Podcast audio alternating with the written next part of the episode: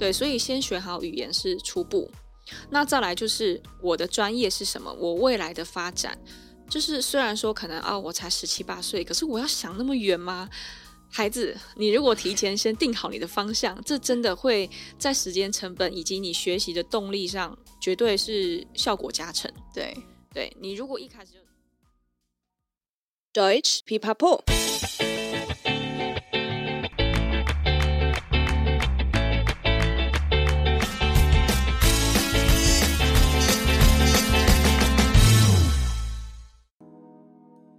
Hallöchen, willkommen zurück bei Deutsch Pipapo, deinem Podcast zum Deutsch lernen。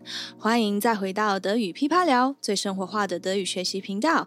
我是 Bianca，又来到我们的专访单元 Kaffeeklatsch mit Bianca，喝咖啡聊是非啦。这集邀请到圈圈，他目前是构想的创办人，让我们先欢迎他。各位听众朋友，大家好。那我先跟大家分享一下我们是怎么认识的。在 IG 上面有注意到圈圈，还有构想机构有办一些说明会。第一印象比较深刻的就是，我觉得这个名字真的取得很好。它中文叫做构想，英文是 Go Share。短短两个字里面就其实藏了蛮多的讯息。那我们等一下再请创办人圈圈好好解释一下他的想法。呃，我自己是很好奇，所以就有一天看圈圈在 IG 上面发了他准备在 Clubhouse 上面开房间跟大家聊关于海外留学的经验，本来就对这个议题很有兴趣。那里面的来宾也是几个我们德语学习圈子里面比较熟悉的创作者，所以我就设好 notification 去听了。在 Clubhouse 里面呢，圈圈的声音很好听，口才也很好，所以就会不自觉的一直听下去。后来就觉得说一定要来到我们的节目，跟大家分享圈圈在德国留学的一些经验，还有他为什么会创办这个构想机构，还有就是我自己很好奇这名字的想法是什么。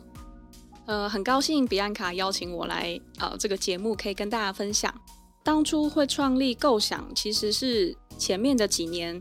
在德国留学的时间有一个机会，然后跟北京的一个留学代办公司合作。嗯，那个代办公司他们需要在德国有人做地陪、地接、在地服务的一些项目。那我会跟这个机构认识，也是因为我在德国的一间语言班打工当秘书，认识了他们。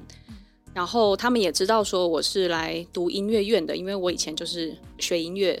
那从小到大就是一直走这条路，对于德国申请音乐院这个流程非常的熟悉。那时候跟他们聊天，他就觉得，哎，我真的就是问什么都知道。嗯，所以后来他就提出了这个要求。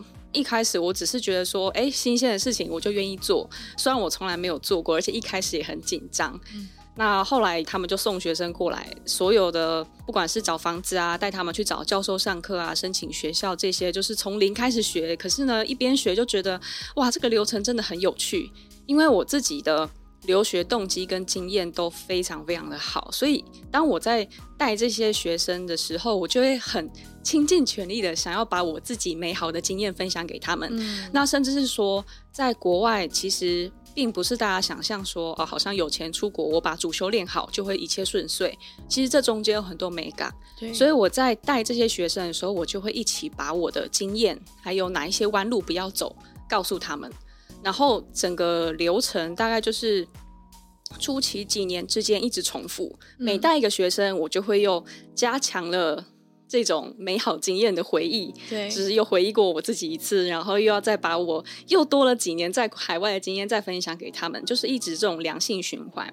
再加上说，接着就有学生他们开始互相推荐，就是有需要在地服务留学代办的人，他们就会来找我，所以这算是一个良性循环，相辅相成。嗯，最后等到到达了一个量了之后，我就觉得。好像应该要成立一个公司，因为在代办的过程，有时候家长会问说：“哎，那你们有没有创办公司啊？或是说有没有登记行号？”嗯。那时候我还没有很大的概念，只是隐约的觉得，哎，似乎要有一个公司，大家会比较放心。嗯，虽然我对自己的服务是很有保证，但是。对外可能还是要顾及一下大家初步的这种顾虑嘛，感觉会比较更专业一点。对对，所以后来我就想说，不然我就先学着架一个网站好了。嗯、那既然架网站，又要想名字，嗯，那时候我就觉得我一直在思考我自己的任务是什么。嗯，然后我就想说，我要帮学生去构思他们的未来、他们的路径，还有中间这个过程所有琐碎的事情，然后要把它。呃，交织成一片美好的网子，让这个网子有办法一直发扬光大下去。要有个好的回响，就开始去找字。嗯，那时候我跟我那时候男朋友，也就是现在的老公，我们就一直很努力的在想名字。那时候筛选出了几个字，像构思的构，对，就是一个很重点的字。然后想回响声响，然后里面有个音乐的音，又是我自己的本行。对对，就会觉得。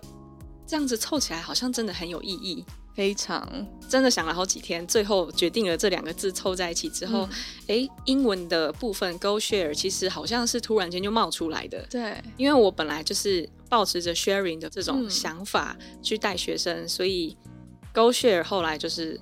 英文是算是水到渠成吧，嗯，对。那中文的话是真的想了很久很久，但是真的想得很棒，尤其是两个连接在一起。因为我们刚刚也是稍微有聊到，就是名字这一部分，我觉得取名字很重要，而且呃，中文跟英文能搭得起来，真的是很厉害。而且你们的 Go Share，其实我第一的想法就是我第一个反应听到构想，我刚开始还一直想成像共享这样子，也是像你的 Go Share 的那种概念，就。像刚刚你有跟大家分享，就是对你来说，你每一个学生让他到了德国或哪里去留学，你好像也是跟他们分享他们在那边一起的经验，然后美好的时光，让你可以再过一次之前好的经验，那样子。没错，嗯，真的很棒，很喜欢这个名字。那可以再跟我们更细节的介绍一下构想你们服务比较特别的地方吗？呃，我觉得初心吧，就是我最一开始本来就把每一个学生的留学历程当成我自己的人生在走，对，然后一直到现在都是。嗯，我觉得我会一直不知不觉的做这个行业，也是因为不断的良性循环，让我自己心里很开心。嗯，因为我以前也没有想过说我到底要做哪一个行业会让自己有动力一直做下去，但真的是跟你自己打从内心的有一个信念的事情，你才有办法走得很久很远，而且不管中间发生任何的困难，你都会愿意去把它克服。嗯，所以就是保持着你的人生就是我的人生的这种心态，哦、对，就是去把每一个学生他们的需求，然后应该要怎么样最佳化你的留学之路。对，因为其实留学不是只有大家想象的啊，我找个房子，然后把我的主修练好。完成这个报名的动作、行政流程，对，其实这中间真的有很多无法一概而论的美感在里面，嗯嗯嗯、包括说你的考量是什么，然后怎么样做才不是弯路，并且有效率的最大优化你的时间。时间成本是我们在人生当中永远回不来的一个成本。我自己后来的感想就是，如果当初我在出国留学的时候，呃，有人也可以给我有。建设性的建议，也许我会过得更好。当然，我已经觉得自己过得很好了啦。嗯、我也很喜欢以前我出国留学这种冒险的感觉。对对，但是有一些细节，真的如果没有前辈帮你提点，你在当下的那个自己，其实不知道你应该怎么样准备是最好的。对，那算是这是我的任务吧。对，了解，而且对你来讲，毕竟你有亲身体验过，其实你可以非常更明确的知道说大家的需求会是什么，或他们需要的帮忙会是在哪里。那因为你是主修是音乐嘛，可是你们现在办构想这个机构里面办的留学，不是仅仅音乐系而已嘛，也有其他的嘛，是，对不对？最一开始确实是从音乐起家，对，然后到后来。就是从音乐类的学生们，他们也会推荐其他科系，所以演变至今已经变成欧洲几乎大部分的国家以及所有的科系，我们通通都有在代办。哦，对，那除了呃比较长期的留学以外，也有办短期的游学嘛？因为我觉得很多想要留学的人，可能他们会先想要去试试水温，所以是从游学开始。那你们这边也有办游学吗？没错，游学是必备的。嗯、对，因为当初我自己会出国，也是因为游学的一个超级无敌美好的体验。所以来分享看看。对，就是游学对我来说就是人生的一个转折契机。嗯，他扮演非常重要的角色。所以当学生来跟我们说，哎，他想要出国的时候，但是又有各种的考量，那游学真的是最好的选择。所以我们之前也常帮学生办，像说去英国参加我们独家的狮子王音乐营。呃，狮子王 workshop，我们请之前演狮子王的主角一个辛巴老师卡雅来辛巴老师对，辛巴老师，然后或者说，哎，他们想要增进自己的语言，不管是德文、法文、英文，其实你在一个呃有效的环境里面，你真的可以进步非常快。嗯，你可能一年里面啊，每天好累哦，上课，然后下课之后还要去补英文，每天花一个小时去补习，然后还要做作业，但是你。集中密集，并且完全沉浸在其中的话，其实你两个月可以达到一年的效果，这完全不夸张。嗯，甚至说你可能两三个月，你就可以冲到一个等级的检定，对于你之后要申请报考留学都非常有帮助。嗯嗯，而且像你刚刚分享的，像狮子王的音乐工作坊类似，我觉得如果让嗯大家可以以兴趣切入，其实学语言就变成就是你很轻松的。就很自然的就学会了，也不会觉得很负担，然后很有压力那样子。对。那除了像音乐的工作坊，呃，你们还有其他类似的，比如说夏令营有主题性的吗？是，呃，主要都会以学生的主修再搭配语言来做一个重点规划。嗯、像假设说要去德国的学生，如果你是综合文理科，像什么机械制造啊。或是说，呃，文科可能是 Germanistik 德文之类的，那我们就会安排去参加精英大学，他们就是学校官方主办的夏令营。嗯嗯。那你在这个夏令营里面，你又可以像当地学生一样住在宿舍，嗯，宿舍也有来自各国的室友们。对。然后上课就是呃每天三个小时，至少三个小时的德语课程，周一到周五，一周十五个小时，让你沉浸在德文的世界里，并且那边当地的老师都是用德文去教德文。嗯。对，然后再加上说他们的教学质量真的很高，他们的老师会针对学生的需求，他们会去发现你的需求，嗯、然后用你听得懂的方式去解释某一个文法或是某一个他们的文化，嗯、然后你在课后又可以参加学校办的一些活动，像说呃，Freiburg Universität 他们在偏南边嘛，然后就会带学生还去法国 Strasbourg 去斯特拉斯堡去玩，或是哎，当天来回新天鹅堡，就都是学校带队，老师带着你去，然后讲解当地的文化，你又可以跟班上新认识的朋友们一起去郊游。重点是价格真的非常非常优惠，就是德国这种高质量教学，但是他又不是要赚你的钱，他真的想要把好东西教给学生。嗯、我觉得他们的理念也是影响我代办理念的一个。很重要的根基，对，因为我曾经有听过，就是嗯，在德国留学，为什么德国会有这样子那么好的安格博，就是他会 offer 你那么好的东西，是因为他希望你可以体验这些东西，因为对他来讲也是投资，他希望。我在这边也可以在当地栽培这些人才，他们之后也愿意再回来这边为社会有些贡献嘛。不管你是之后在德国的公司工作呢，还是回到你自己的国家，但是你还是选择，比如说跟德国的某个企业有关系，对他们来讲都是一个长期的一种呃投资。对，嗯，德国他们真的各行各业都很讲究长期，对就是对他们来说，他们不希望教育因为价格。变成一个好像只有精英才可以享受到的东西。对，像英美他们的学校就会有排名，可是，在德国排名这件事情是完全不准确的。对，对他们就是要把师资力量跟教育资源，然后资金分散在德国各个学校，所以几乎每一间学校它都有自己的强项，你很难去说谁是第一名，没有第一名这件事情，只有最适合，然后把就是在一定条件下，例如某一个科目。或者说某一些类型的实验，它会特别的强。但是整体资源其实是平均的，每一个地方都有好老师，你不用担心说啊，我今天如果不去柏林、慕尼黑读书，我是不是就享受不到好的资源教育？不会。对，没错，没错。这边我想再稍微补充一下，就是德国大学这一部分，因为呃，我之前其实就蛮想要分享这一块，那刚刚好这边有机会。其实我们在德国，你选大学，除了刚刚圈圈分享的，我们没有就是真的的排名以外，其实他真的很看你自己的意愿。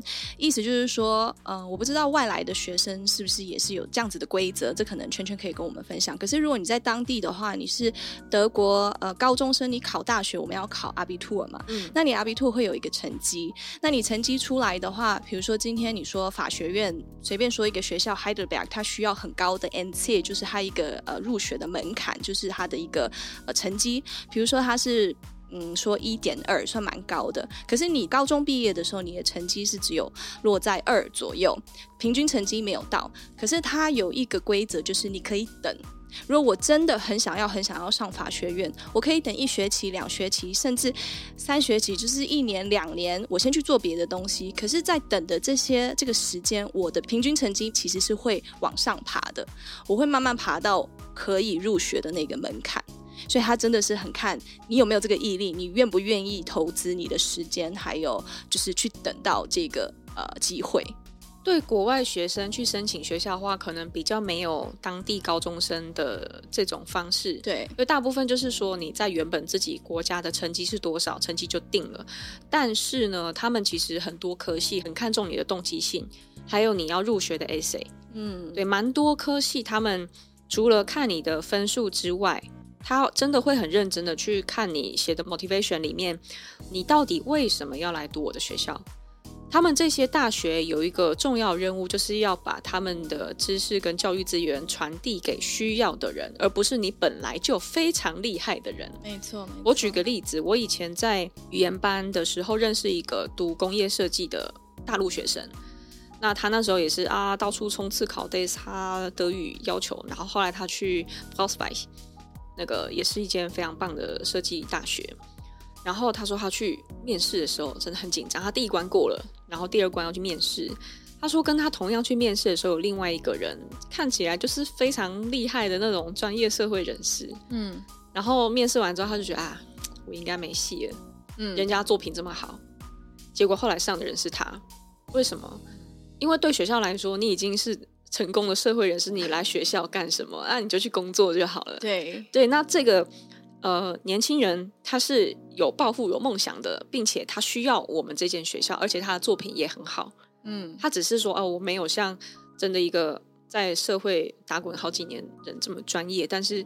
哎，我们是学校啊，我就是要传授东西给你的，所以我们要的是有潜力、有资质的学生，而不是你已经极度专业，根本就不需要来学校，你只是想要我们的头衔而已吧，对不对？对，学校也是看得出来的，就是真的不要小看说，哎，我一张 A 四的 motivation，或是说，呃，我就是一个三页的 essay，教授他们是可以看出我什么天赋吗？他们就是看得出来，真的真的很厉害。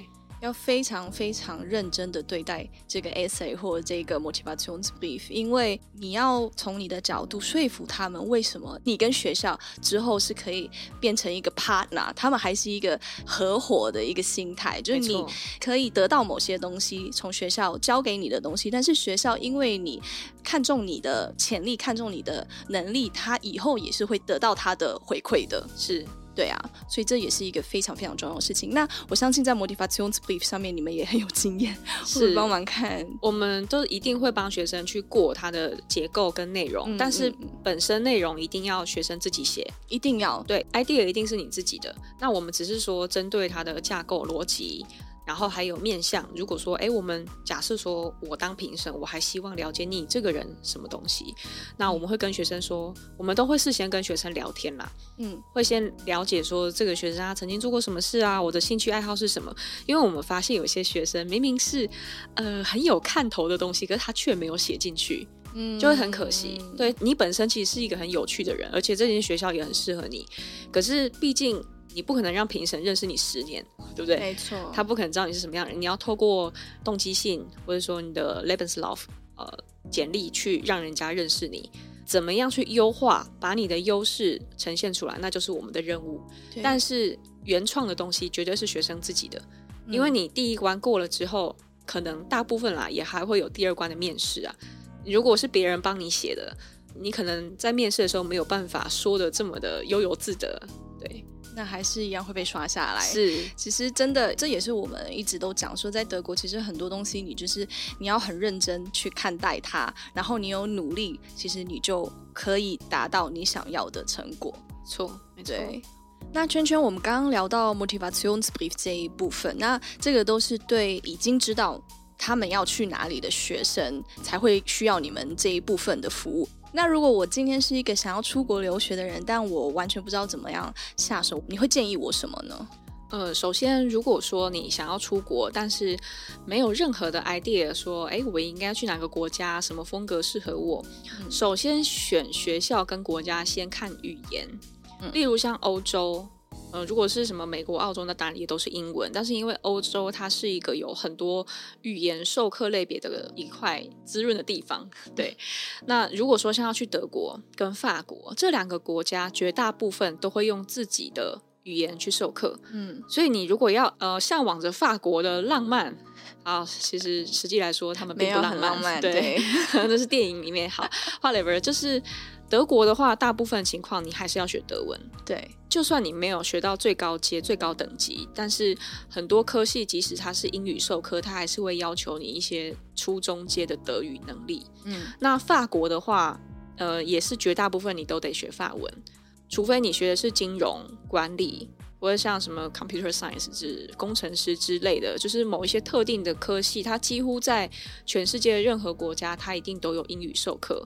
不然，如果你在选欧洲国家的话，你先考虑语言，因为很多学生他一旦决定了要去某个国家，很多时候就是卡在语言检定考不过。可能我成绩已经诶都各方面很好，或是说我的主修艺术类别的学生，我的主修方面都已经很成熟了啊，但是你的语言过不了，其实就会是一个很大的关卡。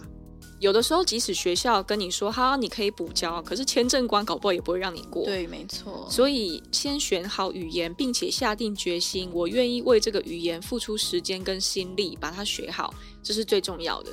那如果说好，德语跟法语绝对不是我想要花时间学的东西，因为我自己的主修以及把英文学好已经花了很多的时间。嗯。好，那我们接下来第二个筛选就是选英语授课。那英语授课的话，说真的，在法国跟德国，真的就是只有比较偏金融或是工程师类的，或是某一些科系，他们确实有一些 project 的硕士 master，他们会有英语授课。如果你是要读大学部的话，你真的去像法国、荷兰或是德国，就是必须用他们当地的语言去上课。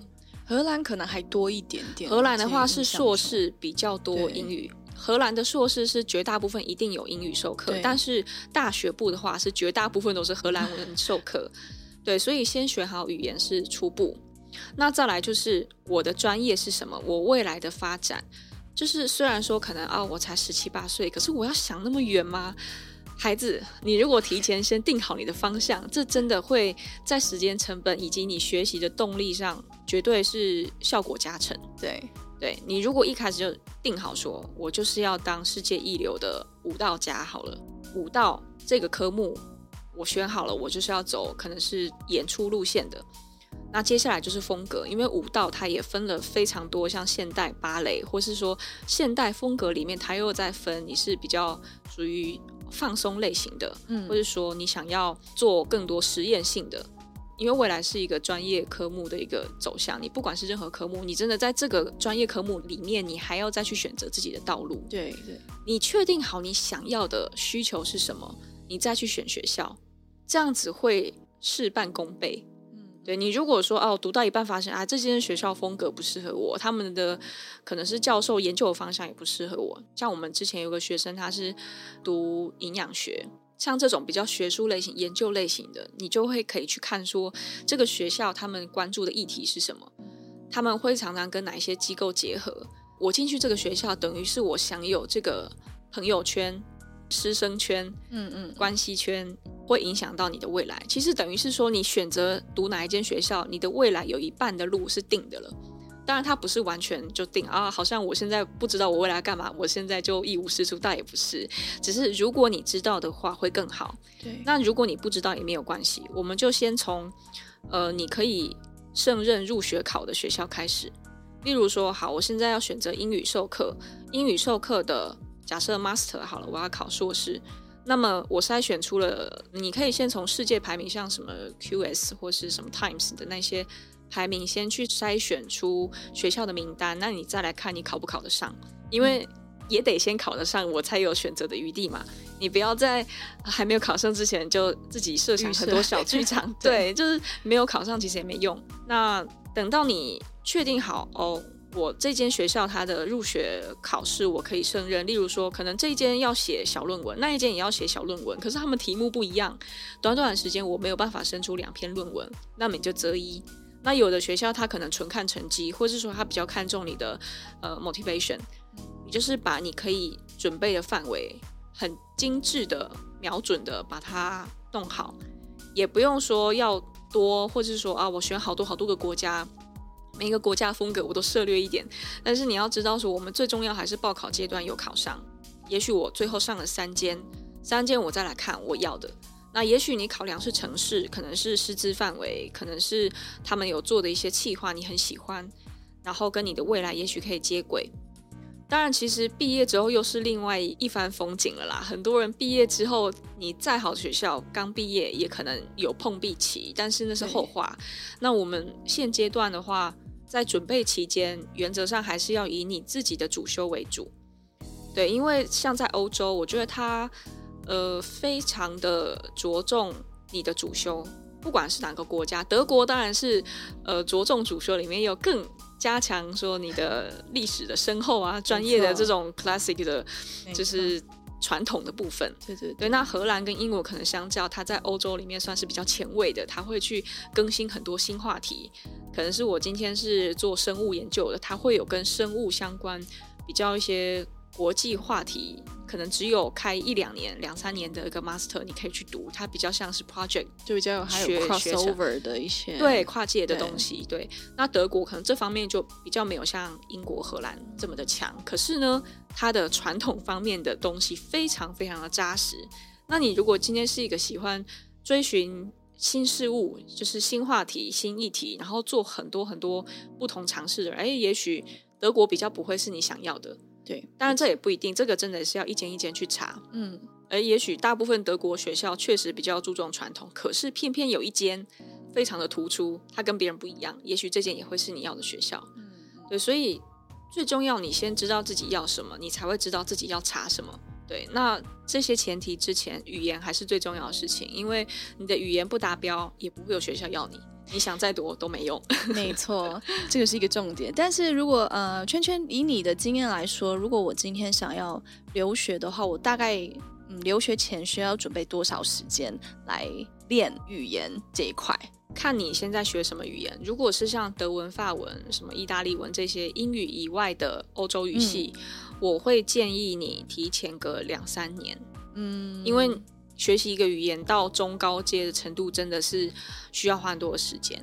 嗯，如果说是英文的话，其实如果自己本身英文能力不错，大概入学前一年你再去考个雅思，因为雅思是有两年的期限。嗯，对，每一个语言它的规划时间轴其实有点不太一样。对，但是只要是英语以外的，以前从来没有学过的，你要从零开始学的，一定要提前几年。对对，所以就像你刚刚说的，其实你真的国高中最好就开始有个方向来准备，就比较不会浪费到那么多时间。是，再来就是说学这些小众语言，其实它需要的是一个效率。我们也有遇过学生，他可能国中的时候就确定好方向，好，我就是要去德国。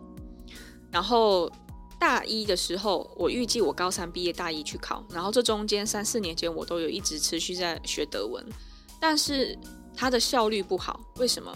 例如说，诶，有时候学校课业压力很大，我想说，反正我已经提早学了，我一个月可能我才去上个两次德文，嗯，我想说我慢慢来嘛，嗯嗯。可是你要去观察说，诶，我这两个月里面总共上了四次德文课，我到底有没有记住这些东西？你不要两三年过后，你还在啊爱一直在那边打转，诶，真的有诶，就是因为那个太松散了，所以你没有办法马上去。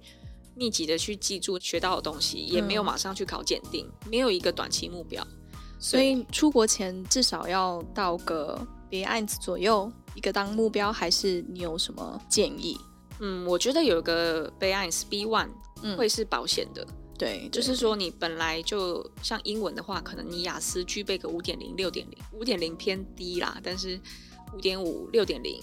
嗯，然后也差不多是 B1 的程度。嗯嗯，对，就是说你要报考之前一年，如果你本身语言就已经达到一个初阶偏中阶，那你接下来会比较好规划你的这个报考进度，因为有些学校你注册的时候就要一个 C one，对，没错，你不可能在半年内从 B one 冲到 C one，对，所以如果说哦，假设我是要二零二二年开学，我就必须交 C one，你就要去观察我自己过往的学习进度有多少，例如 RS 我可能花了半年，Arts five A two 我可能花了八个月。那你就要算了，我 B one 是不是要再花更久时间？嗯、加上我可能有的人要工作，有的人要补习，你还有其他科目要顾，所以每一个人抓时间轴要先了解自己的学习方式。那圈圈可以跟我们分享一下，如果我今天嗯要准备的话，我可能短期，比如说我一天我要怎么去规划我的时间，我才有办法达到这样子的一个语言标准？是。呃，我会建议说，你先看你现在的阶段，你可能是高中生或是大学生，那就不一样。因为我知道台湾的高中生，其实全世界的高中生都很忙啦。对，对高中还蛮混的。对，如果说你是高中生，尤其是高三生，你可能光是应付学校考试就已经来不及了。那我会建议说，你可能这个时间，你看你未来的主轴是什么？如果我还是要考学测，我还是希望保底在台湾有一间学校。那么我会建议你在这个时期，你的语言就先不要管那么多了。嗯，呃，我觉得准备时期很重要，有一部分是心态，提得起放得下。嗯、我如果要冲，我就要有效率，我就要有结果。对，我如果知道说好，我短期内做不到这件事情，你马上放下它，去做有效率的事情。对，因为假设说好高三时期，我冲我的。学校分数我让我成绩单好看，这个是首要条件。嗯，不然你把德语学得再好，结果你学科成绩很差，对，那就有点本末倒置了。其实有时候出国也不急在那一两年，有的人会想要我应届马上考上一间学校。其实以欧洲的观点来说，既然你都要去欧洲的话，以欧洲观点，我人生慢个一两年去读大学好像不是什么大不了事。对对，所以有的时候如果你真的太忙了，学校科目太忙。你就不要急于一时。嗯，那如果说你今天是一个可以有个 steady life，然后每天的作息可以比较稳定的，各科都可以分配到时间的，那我会建议你的语言至少每天你碰它半小时到一小时，在日常的时候。那如果说我今天是要冲刺检定考试那个时期，可能我要花两个月来冲刺检定，那你可能每天要再播二到三小时。然后观察，说我到底有没有达到我的短期目标？对，你在准备语言，甚至说你未来的主修的时候，一定要注意到我的短期目标以及效率这两件事情。这个需要非常强烈的自我原则。对对，然后去规划，说我每一天要干嘛。最重要的还是你不能有负面的压力。就是有压力是一件好事，可是有的人会给自己压到没办法喘息。我举个例子，就是要考音乐院的学生，他们可能七八点哦到了学校，然后学校上课，或是好我混一点没关系，然后可能到了下午四五点放学回家之后，我才能练琴，然后又要读德文，然后晚上搞到半夜才睡觉。那长期下来，身体没办法负荷啊。对，其实最重要，你还是要回归优先顺序，还是你的身体。没错。每一天在规划时间的时候，你就要知道说，我今天能够做多少事情，并且让我的身心是愉悦的。嗯。不要想说啊，我学科我明天还要考数学，我今天要读数学，然后啊，我的德文每天有进度，今天还要再播一小时读，然后主修还要再花四五个小时。嗯。你一天根本不够用。如果你觉得不管你是哪一个科目学生，你只要觉得我的时间很吃紧，我压力很大，然后我觉得我事情做不完，你要开始反省你的日常规划。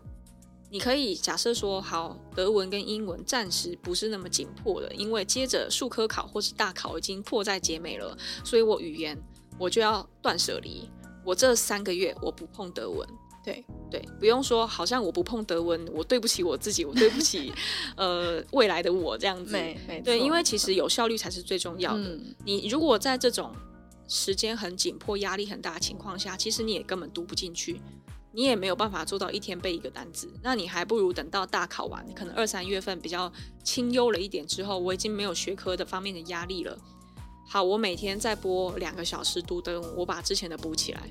因为语言它虽然需要长期累积，可是，在一些死记硬背的东西上面，其实那个效率还是可以在短期内把它冲起来。对对对。然后你设定一个短期目标，好，我一二月份我大考完之后，我可能是要参加三四月份的检定考试。那你这个目标很明确嘛？我每一天的重心都可以，呃，让自己知道说我要干什么，不用三心二意的读着数学，想着我今天钢琴还练不到五个小时怎么办？如果你当下有这种心情，你一定要调整你的策略。对，而且像刚刚。圈圈这边说的，其实就算今天如果你到德国留学的话，因为你在那边上大学，没有人会帮你督促，对，你自己要知道说你要怎么去分配你的时间。所以你留学前把这一套自己都已经学好的话，你在那边其实读大学没有什么太大的问题。真的，我觉得。当初没有人去训练我自律跟就是规划自己的策略啊，然后督促自己你要在什么时候怎么样努力这件事情，我有一点小小的遗憾。对，因为我觉得我的个性本身天生就是比较松散，然后没有什么 structure。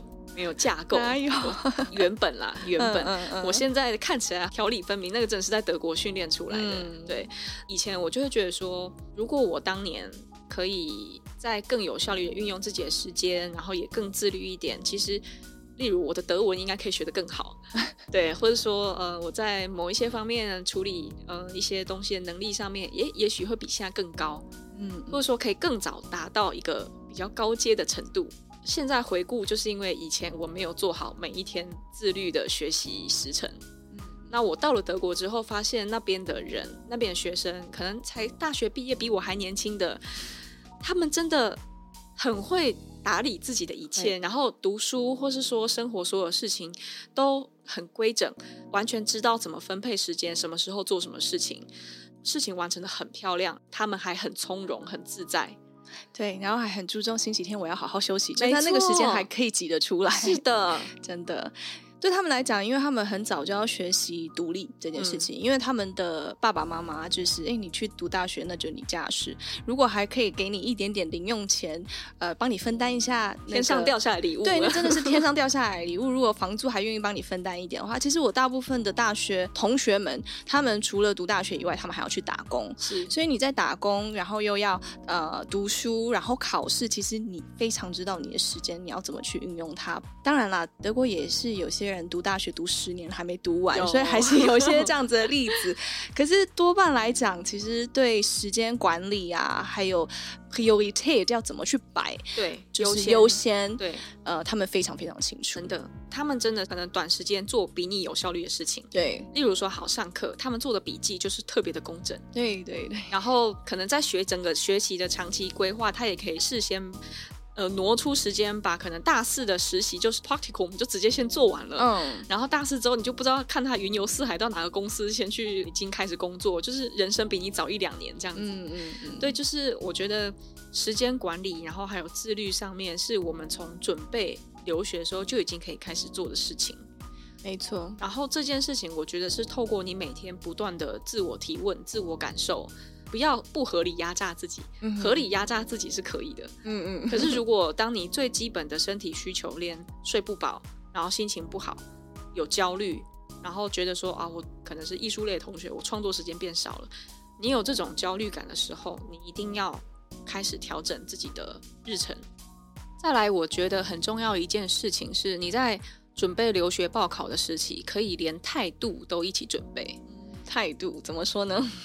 就是在欧洲整体来说，其实都是独立自主，然后积极，机会就是给有准备的人。嗯，非常认同。对，在欧洲各地，我是觉得，尤其可能是我自己待德国，所以我就是对德国比较更有这种感触。嗯，他们会尊重专业，也尊重积极努力的人。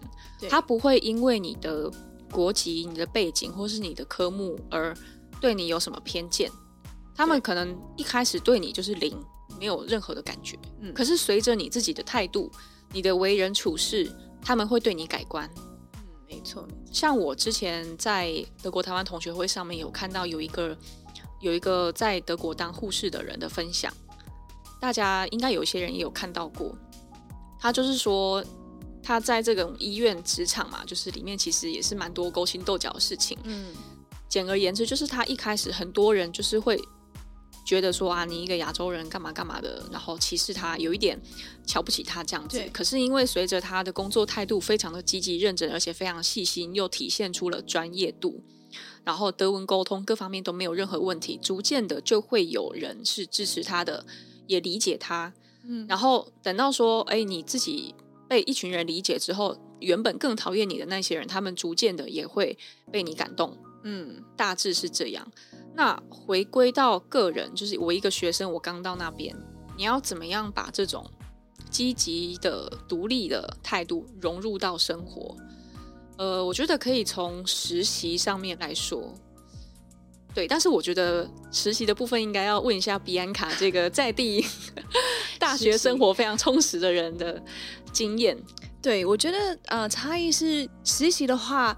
很重要很重要的事情是，其实你在不要说实习啦，其实在学校的生活，你什么都要自己来，你要很主动的去找你的机会。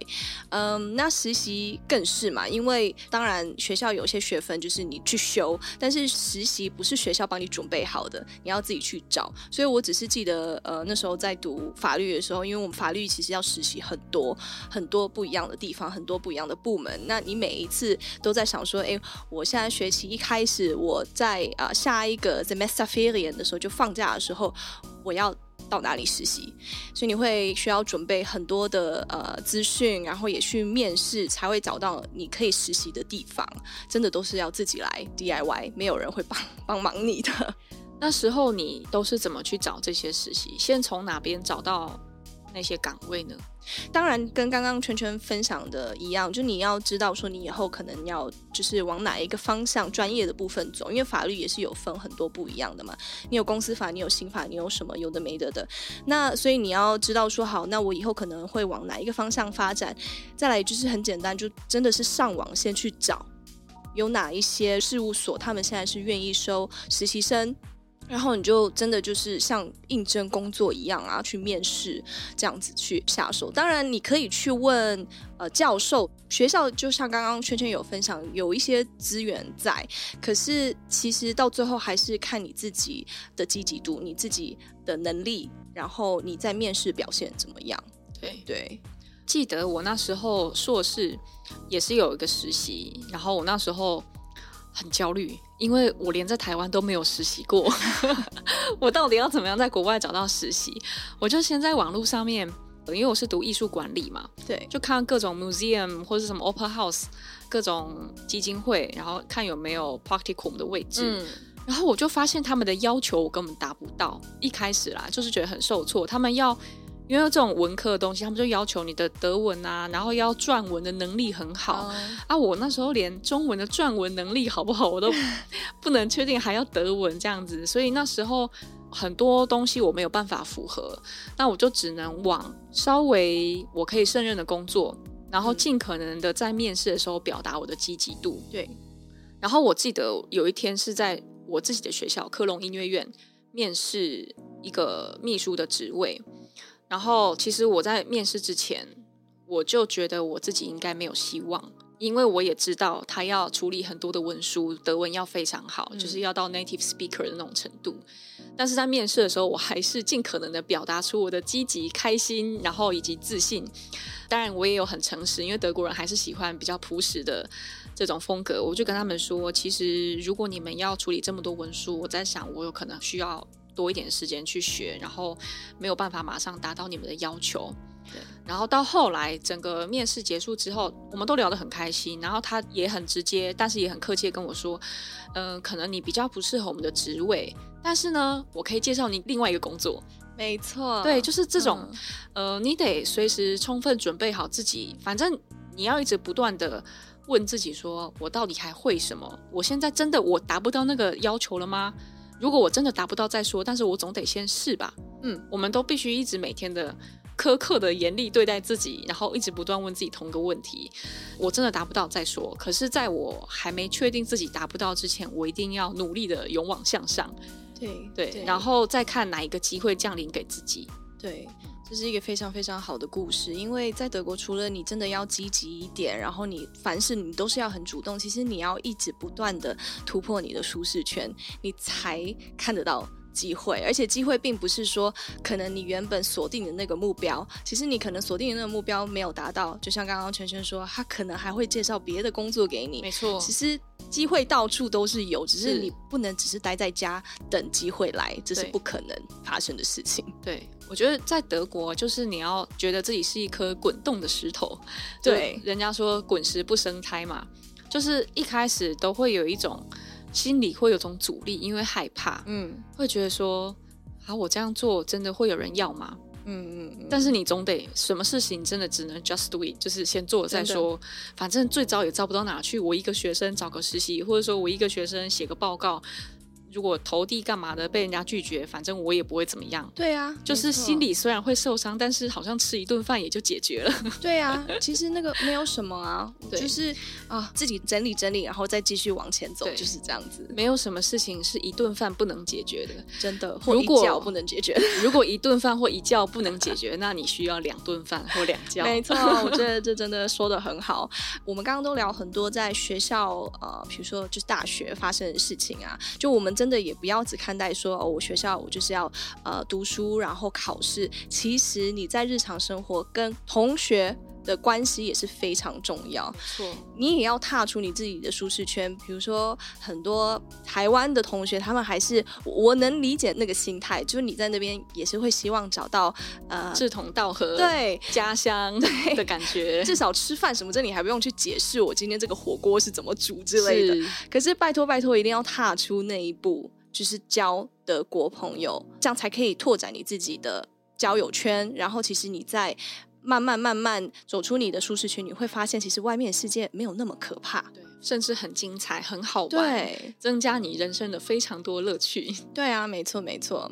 我再分享最后一段，以前我大学的时候有一门课，那一位老师他是留学意大利学声乐的，嗯，然后他就跟我们分享说，你出国不要去想说你的专业能力或是你的语言可以有多好。因为你好也好不过当地人，人家就是有这个文化，人家就是从小讲意大利文、讲德文。嗯、你真正要学的其实是他们的 lifestyle，嗯，你学到他们的生活方式，然后找到自己的人生哲学，其实这才是最重要的事情。这一句真的很棒。下一集圈圈还要继续跟我们分享在德国留学经验跟生活，而且他还会带专属的礼物来到我们的节目上，大家记得要收听哦。